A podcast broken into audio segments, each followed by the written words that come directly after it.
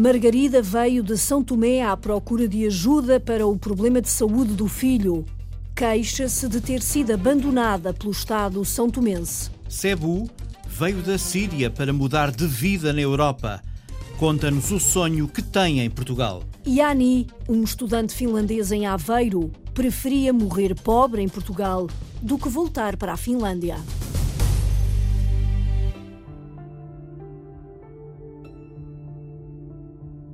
Estão em Portugal pelo menos 1.500 são tomenses a receber tratamento médico. O Estado português oferece os cuidados de saúde. O Estado de São Tomé tem que garantir tudo o resto. Mas muitas destas pessoas dizem-se abandonadas em Portugal. A Rita Colasso conta-nos a história de Margarida. No Café Jacinto, um dos mais concorridos do bairro de Valdexíxaros, ou o bairro da Jamaica, no Seixal, a esplanada ainda é lugar de almoço e já são quase 5 da tarde. É Margarida, estou na final de Bonfim. Está aqui um, esse é meu filho, nasceu aqui. Margarida tem o filho de dois anos ao colo e uma travessa oferecida de peixe escalado grelhado, acompanhado de fruta-pão. Um lugar longe. Com os dedos, o polegar e o indicador, vai dando pedaços de alimento ao mais novo, enquanto espera que o filho de nove anos saia da escola no fogoteiro. Foi por ele que veio há seis anos para Portugal, deixando duas filhas já criadas em São Tomé e Príncipe. Mano, vi para aqui. O filho de nove anos nasceu com espinha bífida, um problema congénito, uma malformação na coluna, que o impede, por exemplo, de controlar os intestinos e a bexiga e o obriga a usar fralda todos os dias. O filho anda deprimido na escola. Se tu andar a pedir apoio para ver se ajuda com fralda, é muito caro. Eu não ver aí 5,69.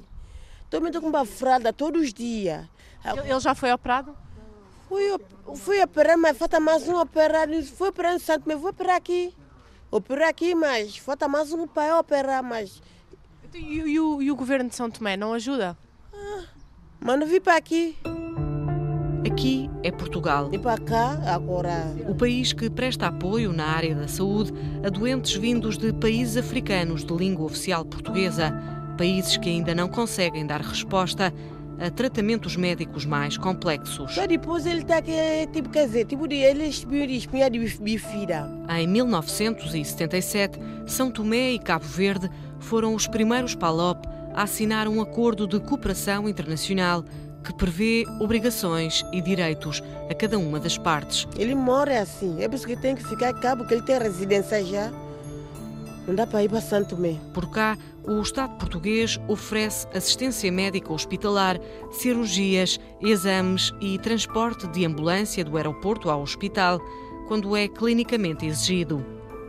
Do outro lado, neste caso de São Tomé, o governo é responsável por pagar as viagens de avião, ida e volta, receber os doentes à chegada a Portugal, dar alojamento a doentes não internados e pagar medicamentos. Eu estou a pedir apoio. Mas as falhas são grandes e Margarida sente-se sozinha desde que há seis anos chegou a Portugal com o filho doente. Ele está faz xixi ele só.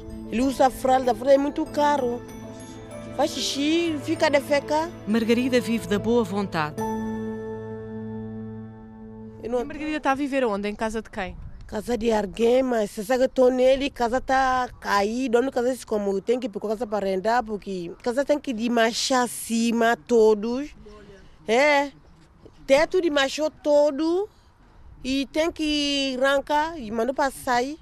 Casa fica bem longe. Bem longe do bairro da Jamaica, onde Margarida continua a desfiar com os dedos o peixe grelhado, já quase em espinhas, que um conterrâneo lhe ofereceu. Um lugar longe. Longe é a medida de Margarida, que mora a 3 quilómetros daqui.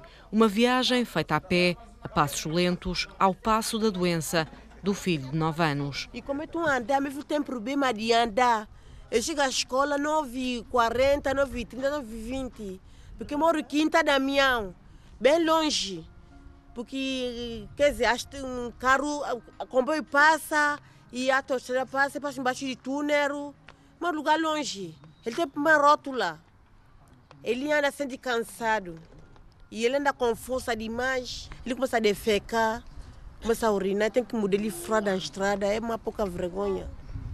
Ele faz isso porque sou mãe, tem amor com criança, tem que fazer tudo. Quantas, quanto tempo a andar a pé?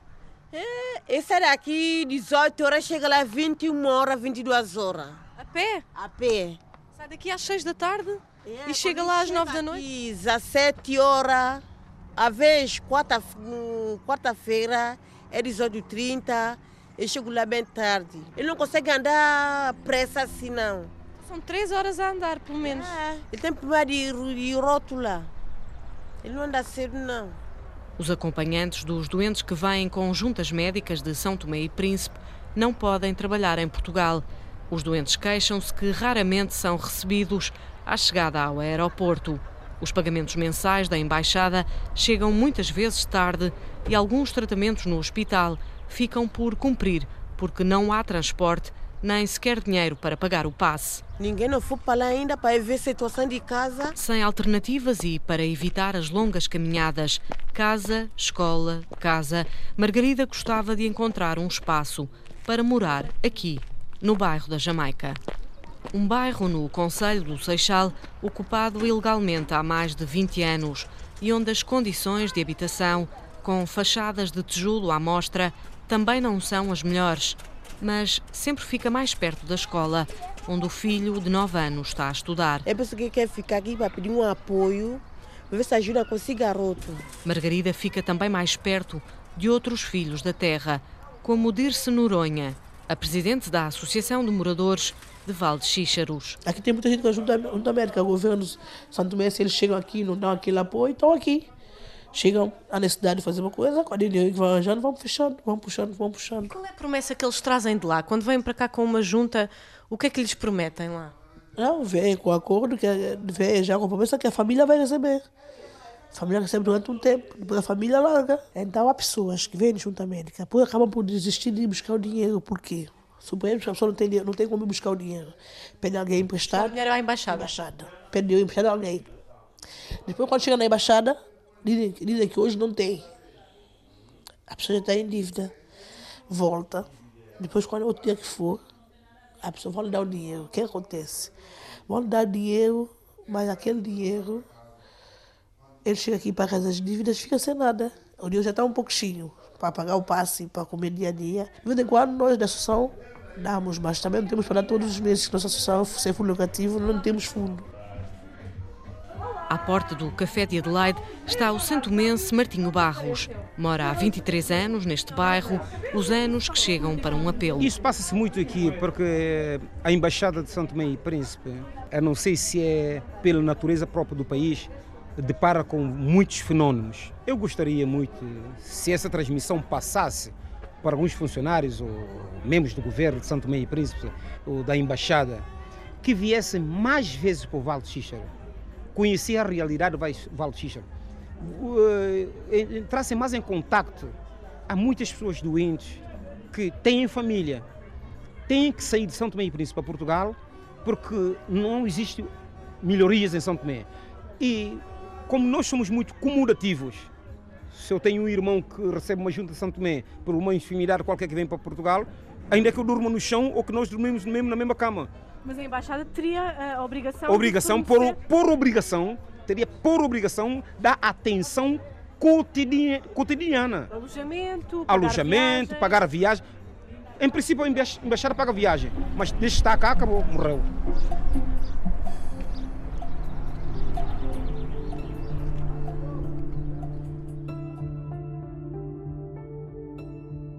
A jornalista Rita Colasso foi procurar respostas da Embaixada de São Tomé em Lisboa. O coordenador do setor social, Hermanson Makengo, assume as dificuldades, mas garante que a Embaixada não abandona os são tomenses. São Tomé e Príncipe é um país em vias de desenvolvimento que depende muito da ajuda externa ah, para hum, execução orçamental Eh, e o que fazemos é, caso a caso, oh, de acordo com a avaliação que o setor social, temos as duas assistentes sociais, privilegiamos analisar cada caso isoladamente, porque estamos a falar de situações eh, diversas, quer em termos de patologia, quer em termos de necessidade. Portanto, há pacientes que, por exemplo, não têm necessidade de, de alojamento porque têm o seu familiar que, que, que acolhe e, nesse caso, isso, isso não se coloca. E é a maior parte, a maior parte das pessoas que vêm para aqui, que estão aqui com uma junta médica, estão a ser, no fundo, ajudadas em termos de alojamento pela embaixada ou estão a ser ajudadas por familiares? Há uma intervenção tripartida nesse processo de acolhimento ou alojamento. Por um lado, a embaixada dá, em casos mais, mais digamos assim, mais prementes, facilidade de alojamento. A nossa capacidade de resposta não é muita, mas fazemos algum esforço nesse sentido. Por outro lado, são os familiares e temos eh, igualmente os nossos parceiros, que são as instituições portuguesas de solidariedade, eh, que nos abrem a porta acolhendo alguns dos nossos eh, pacientes. E qual é o vosso orçamento, em média, mensal para ajudar estas pessoas? Ou seja, quanto é que a Embaixada tem ao dispor todos os meses para poder uh, ajudar as pessoas que estão aqui? Por exemplo, no ano, no ano findo, nós uh, tivemos 242 uh, eh, pacientes evacuados de São Tomé para Portugal. A acrescentar aos que já cá estavam? Sim. E 182 regressos, portanto, a São Tomé. Eh, no, no, no, que respeita a custos com, com transporte aéreo, estamos a falar numa despesa acima dos 200 mil euros. Portanto, quando falamos de, de medicamentos eh, portanto, passes para passes sociais para os transportes públicos e esse tipo de despesa, estamos a falar acima dos 30 mil euros eh, mensalmente. E que, lá está, tendo em conta essa nossa abordagem, que é de gestão participativa, eh, nós temos eh, contado também com outros apoios, que são os apoios, portanto, das instituições portuguesas, da sociedade civil santomense, que está cada vez mais engajada nesse processo, para, em conjunto, minimizarmos, portanto, as dificuldades com que nos deparamos. De qualquer forma, como é que a Embaixada uh, sente estes desabafos uh, dos santomenses que estão cá ao abrigo deste protocolo e que dizem, por exemplo, que quando chegam ao aeroporto, um, ao contrário daquilo que deveria acontecer, não são recebidos por ninguém, quando vêm à embaixada para, uh, no fundo, uh, levar o, o, dinheiro a que têm direito para o passe e para medicamentos, muitas vezes vêm em dias em que a embaixada ainda não tem esse dinheiro disponível.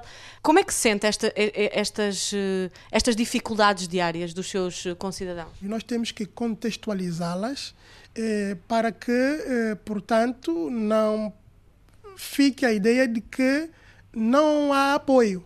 Há apoio o que acontece é que temos uma capacidade de resposta limitada. Quando não há, eh, quando uh, acontece uh, haver, haver situação de atraso do envio de, do, do, dos, dos, subsídios para o, o, transporte, nós disponibilizamos sempre módulos ou valor para a obtenção de módulos uh, para que as pessoas possam se deslocar para as suas consultas. E estamos todos a trabalhar para criar melhores condições a nível interno e não tenho dúvida que a breve trecho, uh, com o fundo que nos foi uh, disponibilizado ou que nos será disponibilizado pelo Covid Fund, uh, vamos poder avançar com o projeto de reabilitação do, do, e modernização do nosso centro hospitalar Aires Menezes, onde estarão contempladas novas valências médicas que até o presente momento não nos tem sido possível, a nível interno, encontrar capacidade de resposta. Isso acredita que vai permitir reduzir bastante o número de doentes para Portugal ao abrigo do protocolo que existe? Penso que com as novas valências eh, que se pretende instalar na, na, na, no, tanto no novo centro hospitalar, vamos estar acima de 50% de redução.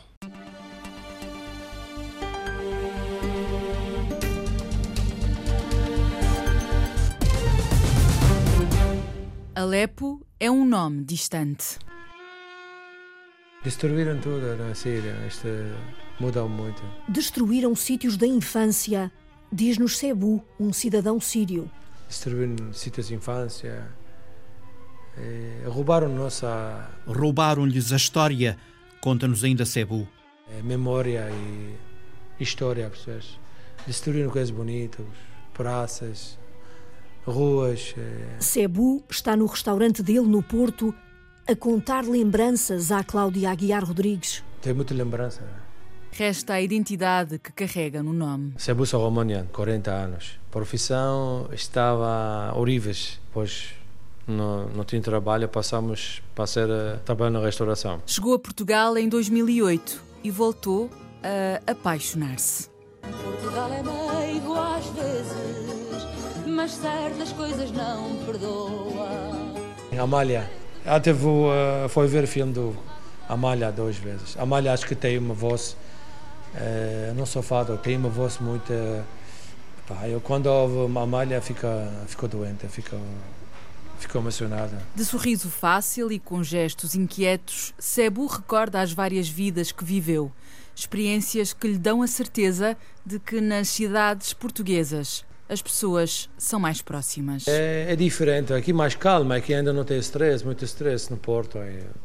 Eu vivi na Hamburgo, eu vivi na, na Atenas. God bless you! God bless Queen, God bless Portugal, né? vai lá. Mas nem sempre foi fácil. Procurei trabalho, não, não sei, sei falar português, falava inglês, mas mesmo assim não estava fácil. Depois, opa, coragem. Arranjei uma trabalho na Arjoia. Atrás uma, uma libanesa que conhecia, arranjou-me então. E depois comecei todas as noites para a escola, no Marquês, na Fontaine. Dois anos e meio, tá, quase, para aprender português. Eu sei trabalho seis e meia, sete e meia começou aulas, normalmente até às onze horas, todos os dias. Esta pão fizemos aqui. É você que faz? Sim, alguns eu faço, alguns faz uma família síria também. Depende. Está a fazer sopa a dona Ana. É cozinheira. Cozinheira, está a fazer sopa. A fazer arroz agora. Depois, quando querem clientes, fizemos na hora muita coisa, saladas na hora. Quais são os clientes mais difíceis? Vêm aqui os, os europeus e tratam-nos típico e querem comer barato, preço não é alto, e querem comer muito, depois reclamam-se e o preço. Muitas vezes sábado aconteceu com o casal alemão. Comeram aqui, uh, eles olharam da lista, queriam salada, partilharam com o marido, dois bolinhos de falafel e dois sumos de laranja. Quando eu vi o preço, uff, diz muito cara. Eu falo um pouco alemão, diz zu viel, diz é naturlich, diz natural. Ainda assim, o restaurante foi um objetivo ganho. Tudo parecia melhor do que ficar na Síria. Foi o pai, libanês, que o ensinou a esticar as asas. Os amigos, de, amigos do meu pai são franceses, americanos, ingleses, uh, judeus, uh, holandeses. E meu pai tinha cabeça diferente. Depois, quando eu minha mãe, quando obrigava-me para casar, meu pai dizia: deixa, deixa o rapaz em paz, faz o que quer. Meu pai tinha mentalidade diferente, porque vivia com muitos estrangeiros. Até eu, quando tinha vista da Grécia, diz-me: Olha, o que é que estás a fazer aqui? Matinana, vi um mês para ver, diz, olha, vai mudar a tua data, vai mais cedo, o que é que tens de fazer aqui? Vai embora, vai-te fazer a tua vidinha. Na Grécia, conheceu a portuguesa que o fez mudar de vida. Casaram e tiveram uma filha a quem Cebu diz ter dado a maior prenda de todas, a liberdade. Ainda bem nasceu aqui na, na, na Europa. Tem um passaporte, pode viajar a qualquer lado. Tem a oportunidade de estudar a qualquer lado, sem, sem problemas ter filhos na Europa. E para crianças terem uma liberdade. Os pais obrigam, porque a mulher já não tem direito a muito. A liberdade, os preços baixos, a qualidade de vida fazem de Portugal um dos países mais apetecíveis da Europa. Eu tenho um amigo francês, é origem curdo, mas cresceu na França. E ele aqui à beira de uh, os coléricos compraram num edifício, acho que compraram em 2004. E agora já fizeram hostel. Eles dois franceses compraram todo o edifício e hostel e vivem aqui. Conheço algumas casas norte-americanas, vivem aqui, outra casal suecos e gostam de vir aqui. Cebu quer continuar a viver no Porto e realizar, daqui a uns anos, alguns sonhos, feitos à medida do que diz ser a simplicidade de um homem estrangeiro. Não tem nada especial. Só para ter a família, para trazer meu irmão aqui. para dar uma melhor vida e depois visitar a minha mãe e depois visitar o cemitério do meu pai. Não é nada.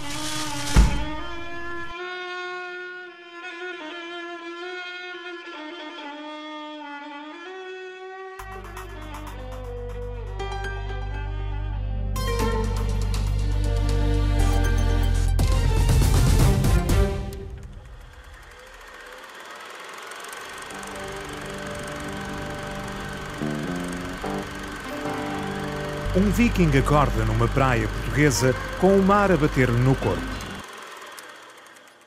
Parece um filme. E é um filme feito por estudantes finlandeses que estão em Aveiro. O Miguel Bastos já o viu. Então vamos lá rebobinar.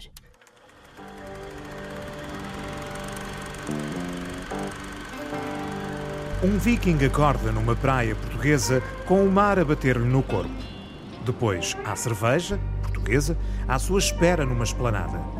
Não temos tempo para perceber se este viking é um náufrago ou um turista perdido no paraíso, porque entretanto mergulhamos, com o viking, claro está, na noite escura e urbana. E também nos defeitos dos portugueses. Mas já lá iremos. Foi filmado de uma forma irónica, talvez num tipo de comédia diferente do que as pessoas estão habituadas, mais típica dos países nórdicos. Este é Yanni, o autor da curta-metragem Aventuras Viking. Oh, hello, my name is Yanni. O meu nome é Yanni.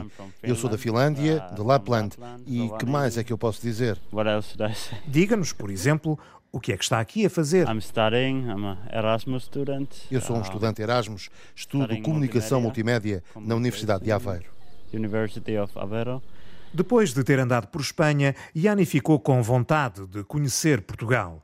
Tinha chegado a Aveiro há pouco mais de um mês quando resolveu fazer este filme, que depois foi desenvolvido em termos académicos. Na curta-metragem, o viking estranha que, em Portugal, se viva tanto à noite. Que se beba tanto álcool. Que as chávenas de café sejam tão pequenas. Que os portugueses falem tanto. Tanto que não deixam o pobre viking em paz e sossego. Bem, é a ficção. Temos que mostrar as coisas más antes de mostrar as coisas boas. Ah, sim? E que coisas boas é que Portugal tem para oferecer para além de sol e mar? Provavelmente não há tanto stress. Eu acho que nós temos mais disciplina. Aqui o ambiente é mais relaxado.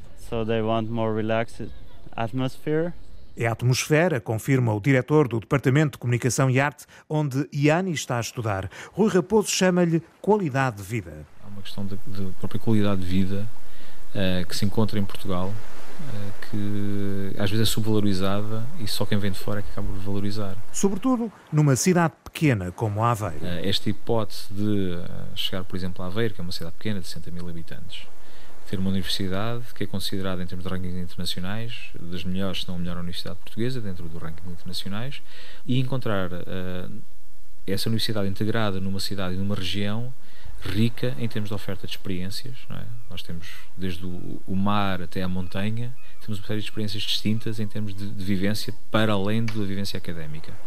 É, é, muito interessante ver, por exemplo, que nós temos alunos que escolhem Aveiro uh, pela hipótese que têm de praticar surf. O professor considera ainda que a proximidade típica dos portugueses, apontada no filme como defeito, acaba por ser absorvida pelos alunos que por aqui passam. E é muito curioso perceber que há alunos que chegam de culturas que são um pouco mais distantes do ponto de vista de interação pessoal. Alunos nórdicos, por exemplo, alunos de países de leste, alunos de países árabes, por exemplo. E é curioso perceber que estes alunos gradualmente o estranham e depois entranham esta, estas práticas e acabam por, de alguma forma, depois de levar também esta forma de estar para, para o país, de, para, o país para, onde regressam, seja, seja ele qual for. Yanni Yalalusua, por exemplo, gostava de ter sol na Eira, mas também no Nabal.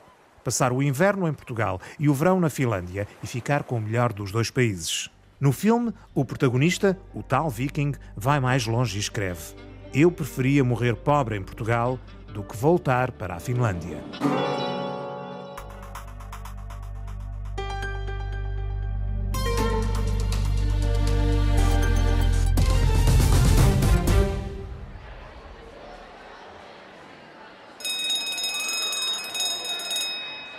Vamos entrar nesta escola multicultural. Fica no Algarve. O Mário Antunes vai falar com a diretora e com alguns alunos da escola secundária que tem os cinco continentes lá dentro. Só do Brasil são 190, mas há alunos de sítios tão distintos quanto a Austrália ou Cuba, a Tailândia, o Congo, o Chile, a Hungria ou o Nepal. O agrupamento de escolas Doutora Laura Aires, em Quarteira, tem na realidade crianças e jovens de 38 nacionalidades diferentes. Nos anos 70 e 80 vieram sobretudo de África, depois a vaga da América do Sul, depois o leste europeu. Há sempre alguém de alguma parte do mundo a chegar a esta escola de quarteira. Esta escola, quando abriu, tinha 25% dos alunos originários de quarteira. Depois, a outra metade era gente que vinha de fora, de fora do país e de fora de outros países. E também em proporções muito equivalentes. No gabinete da diretora do maior agrupamento de escolas de quarteira já estão sentados alguns alunos que Conceição Bernardes entende representarem bem esta verdadeira Sociedade das Nações. Eu sou Luís Barbosa, nasci no Brasil, em Sergipe. Uh, moro cá em Portugal há aproximadamente 10 anos. O Luís está no 11 ano, veio para Portugal quando a mãe decidiu rumar à Europa em busca de trabalho. Já perdeu o sotaque, que só recupera quando está rodeado de outros amigos brasileiros. O país de acolhimento, garante Luís, é agora também o dele e por isso não lhe poupa elogios. Achei agradável, achei acolhedor. Não sofri nenhum tipo de xenofobia Sim, toda a gente, tipo, apesar de vir de outro país, uh, cuidou de mim, entre aspas, não é? Uh, como se fosse alguém da mesma cidade que eles. Do Nordeste para o Sudeste brasileiro, descemos no mapa até ao estado do Espírito Santo. Foi lá que nasceu a Bárbara, que entretanto ficou com o coração dividido pelo Atlântico. Eu nunca me senti portuguesa, mas ao mesmo tempo eu não me vejo morando no Brasil. Quando estou aqui sinto saudade do Brasil, mas quando estou no Brasil, sinto saudade daqui. A tua impressão de Portugal? Não sei. Portugal não é mais os portugueses, digamos assim. Acho que a gente já está tomando conta, né? não sei.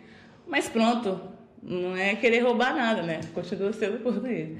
Mas é isso, diversidade, eu acho que é, que é o que define bem Portugal. E se o Luís já ganhou um leve sotaque algarvio, Bárbara tentou, tentou, mas no final optou por manter no dia a dia um português com açúcar. Eu já tentei, mas os meus colegas diziam que eu tinha um sotaque é, horrível, aí eu, aí eu me revoltei e decidi assumir mesmo brasileiro. Preferes ser assim, tudo natural? Sim, prefiro e... falar brasileiro mesmo, sinto mais eu.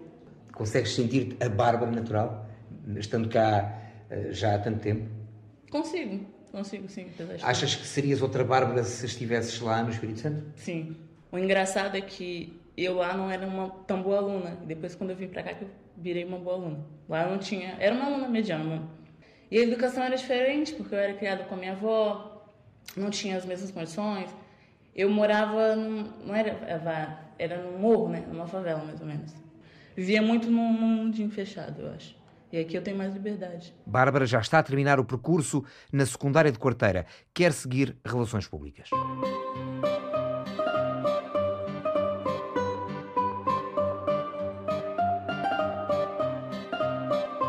Eu chamo Diana, eu sou da Rússia, uh, de Tver, é perto de Moscou, mais ou menos três horas de carro, mas em dimensões da Rússia é perto. Foi há pouco mais de dois anos que a família de Diana trocou a imensidão russa pelo solo algarvio. Hoje confessa estar completamente integrada na vida de quarteira e, sobretudo, no ambiente da comunidade escolar, multicultural, multinacional. Mas o início, confessa, não foi fácil por causa da língua. Porque eu era demasiado tímida para falar com as outras pessoas. Eu cheguei com a minha irmã e nós estávamos a falar só entre nós duas mas a questão era também que eu não falava muito bem nem português nem inglês.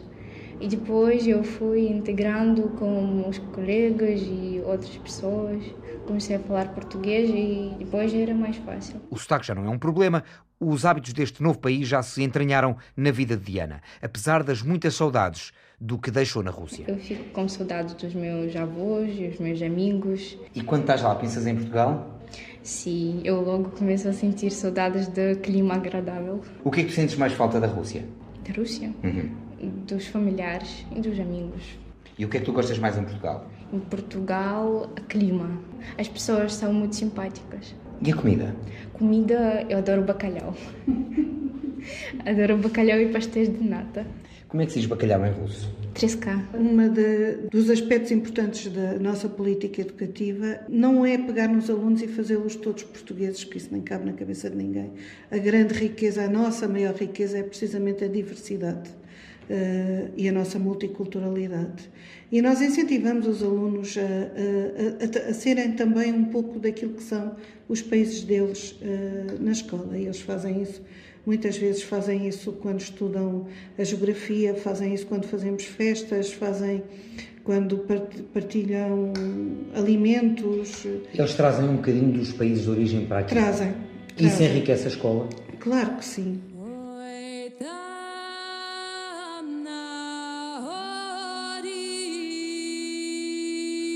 A este agrupamento de escolas, dirigido por Conceição Bernardes, chegou há sete anos atrás Olga Bacheva.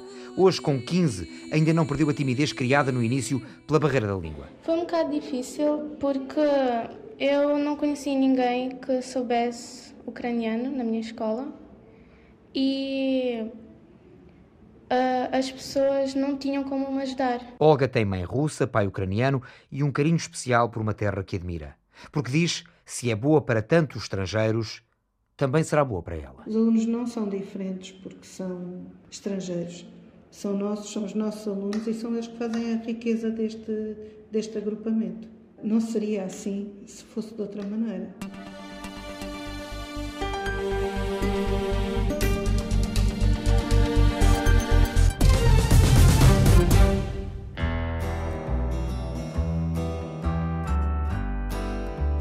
Vocês ganhar minha coração com a tipo de comida que vem de, de terra e de mar e às vezes misturados. Hein? Tim está em Portugal há 30 anos. O Nuno Amaral foi conhecer este professor norte-americano. Começamos a pôr tudo em pratos limpos. O rádio é o melhor meio porque envolve a, a, a criatividade das pessoas que estão a ouvir porque eles vão imaginar às vezes viagens de barco, viagens de comboio, uh, cenários ou, ou, ou, vamos dizer, podemos falar sobre biodiversidade e eles vão imaginar os senos da biodiversidade. Imaginemos então dos pratos limpos aos pratos cheios. Pratos portugueses. Eu e vocês ganhar minha coração com a tipo de comida que vem de, de terra e de mar e às vezes misturados. Ah. ah. Gosto de, uh, de futebol também, gosto de música. Um, é, é, é, e agora começamos pelo início. Desculpa, eu não percebi a pergunta. Pergunta simples: quem é? Eu sou agora professor universitário da Universidade de Trás-os-Montes e Alto Douro. Trabalho no Departamento de Economia, Sociologia e, e Gestão. Sou agora também diretor da nossa unidade de investigação. Um, estou cá há mais ou menos 30 anos. Só falta o nome. Meu nome é Tim, Tim mas o uh, nome é Timothy Leonard Kanan. Fica Tim, então. E para fazer uma brincadeira, minha definição de alguém que gosta destas culturas, gosta de integrar, tu precisa ser um pouco maluco também, não é?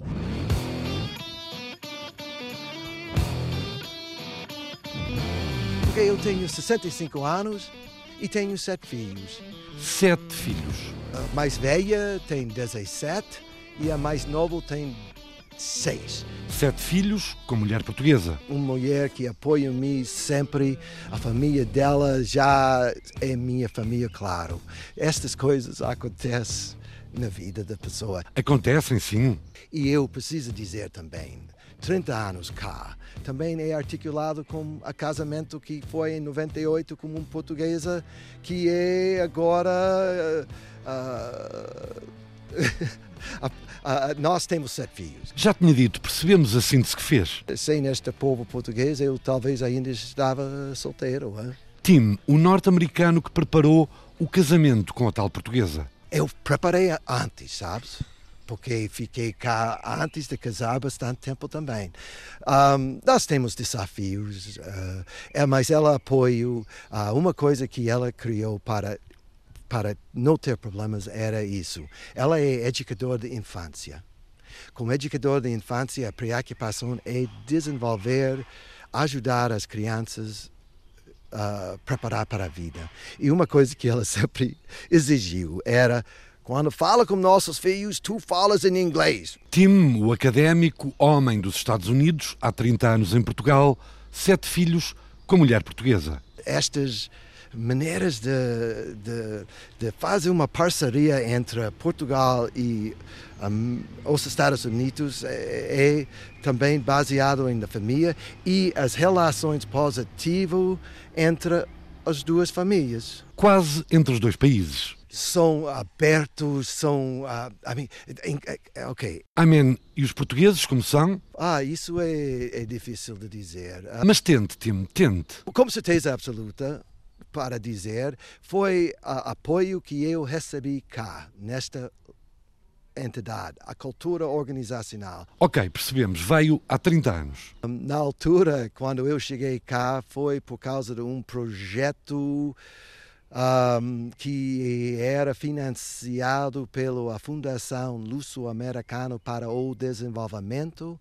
O projeto era por 3, 4 anos. Já lá vão três décadas e muitas escolhas. Desculpe, pessoas que estão a ouvir isso, é, é, eu deixo meu sogro e minha mulher um, controlar, pelo menos, a equipe que meus filhos escolhem. Mas na política. Na política, não. Na, na política, eu não quero que ninguém influencie, influencie eles. Eu prefiro deixar eles tomar essa decisão. Mas como clube de futebol, é Sporting. E pelo meio das voltas da vida, Tim tenciona ficar. Nós não temos controle tudo da nossa carreira profissional. Alguma coisa está articulada com ou, ou sorte. Da vida também. Na vida, sobretudo.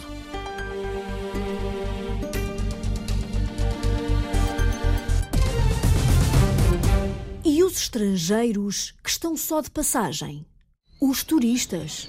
A Carolina Ferreira andou por Coimbra com um grupo alemão. My name is Monica. Where do you come from? I'm from Germany. Mónica vem da Alemanha com os pais e a irmã. O grupo com que viajam acaba de sair do Passo das Escolas. A Universidade de Coimbra, Alta e Sofia foi classificada em 2013 pela Unesco como Património Mundial da Humanidade. Chegámos, penso que há meia hora. Fomos à universidade e foi interessante. Também estou a estudar na Alemanha e temos apenas edifícios novos, não monumentos antigos como estes. Foi por isso muito interessante ver onde podem estudar. A visita ao país começou a norte. Há cerca de uma semana chegámos ao Porto e depois fizemos uma viagem de barco no Douro. Voltámos e agora viajamos de autocarro para Lisboa. Enquanto o grupo segue a pé, rumo à Baixa de Coimbra, Mónica revela impressões sobre Portugal. Oh, é muito interessante, parece tão diferente porque há imensos edifícios, pequenos e antigos, e parece que vão mesmo cair. Mas é muito interessante, as pessoas são muito simpáticas e muito abertas. O tempo não está tão bom como eu pensava, mas vai melhorar, espero eu. It will be good, I hope. Depois de apreciarem a fachada da Sé Velha, os turistas alemães seguem a guia pelas escadas do quebra-costas neste passeio pelo centro histórico de Coimbra. Reparamos que Mónica não tira fotografias, como é habitual para quem visita um local que não conhece. No, no, because I never will watch them again. so I had, took some não, não, porque nunca mais iria vê-las. Então tirei algumas, mas quando estávamos numa ponta ou em algum momento especial.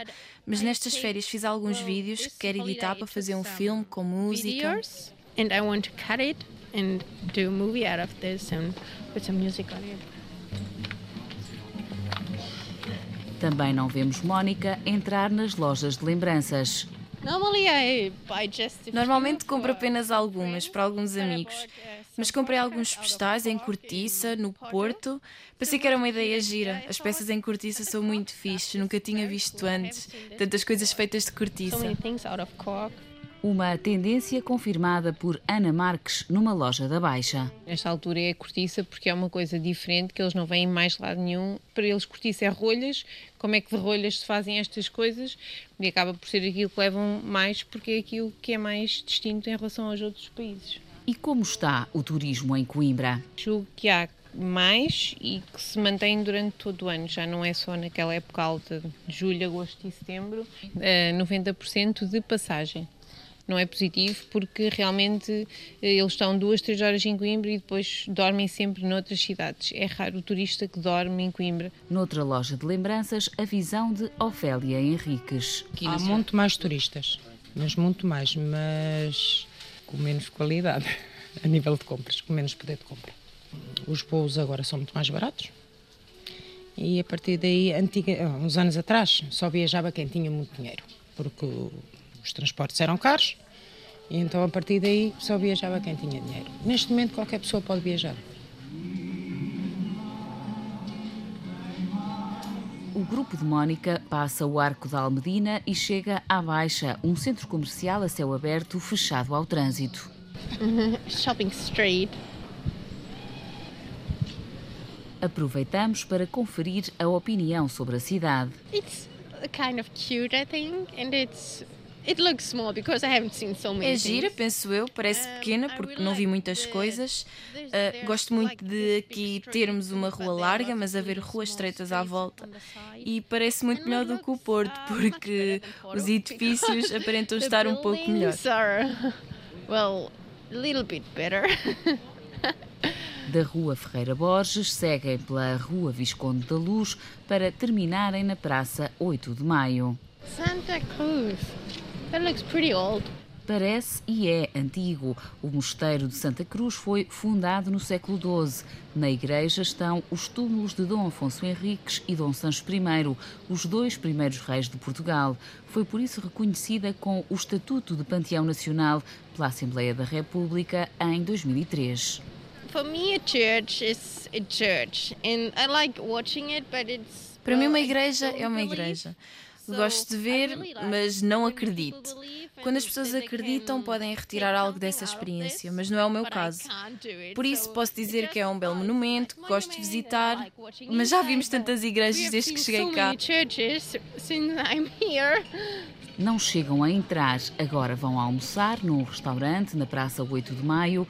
Pedro Carvalho serve à mesa faz parte do nosso trabalho, recebemos vários grupos, tratamos diretamente com as agências, são marcados e 50% do nosso trabalho, no mínimo, é à base de grupos. E a, a, língua, uma barreira, por exemplo, este grupo vem da Alemanha, este que eu acompanhei? Normalmente vêm sempre guias que fazem a parte da tradução. Nós, entre nós, também falamos várias línguas, francês, inglês, japonês, alemão, vai-se desenrascando.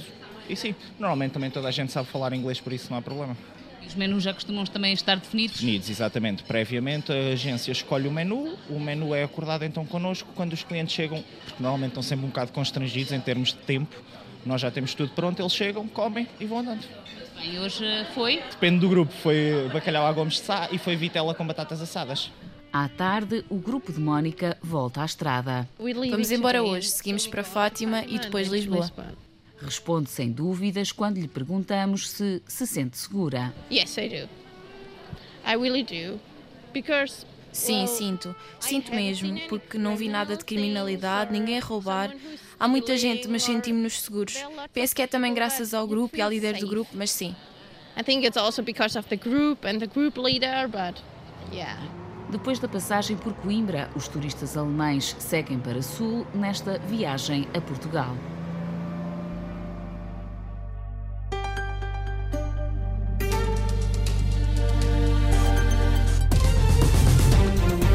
Produção de Rita Colasso e Sandra Henriques.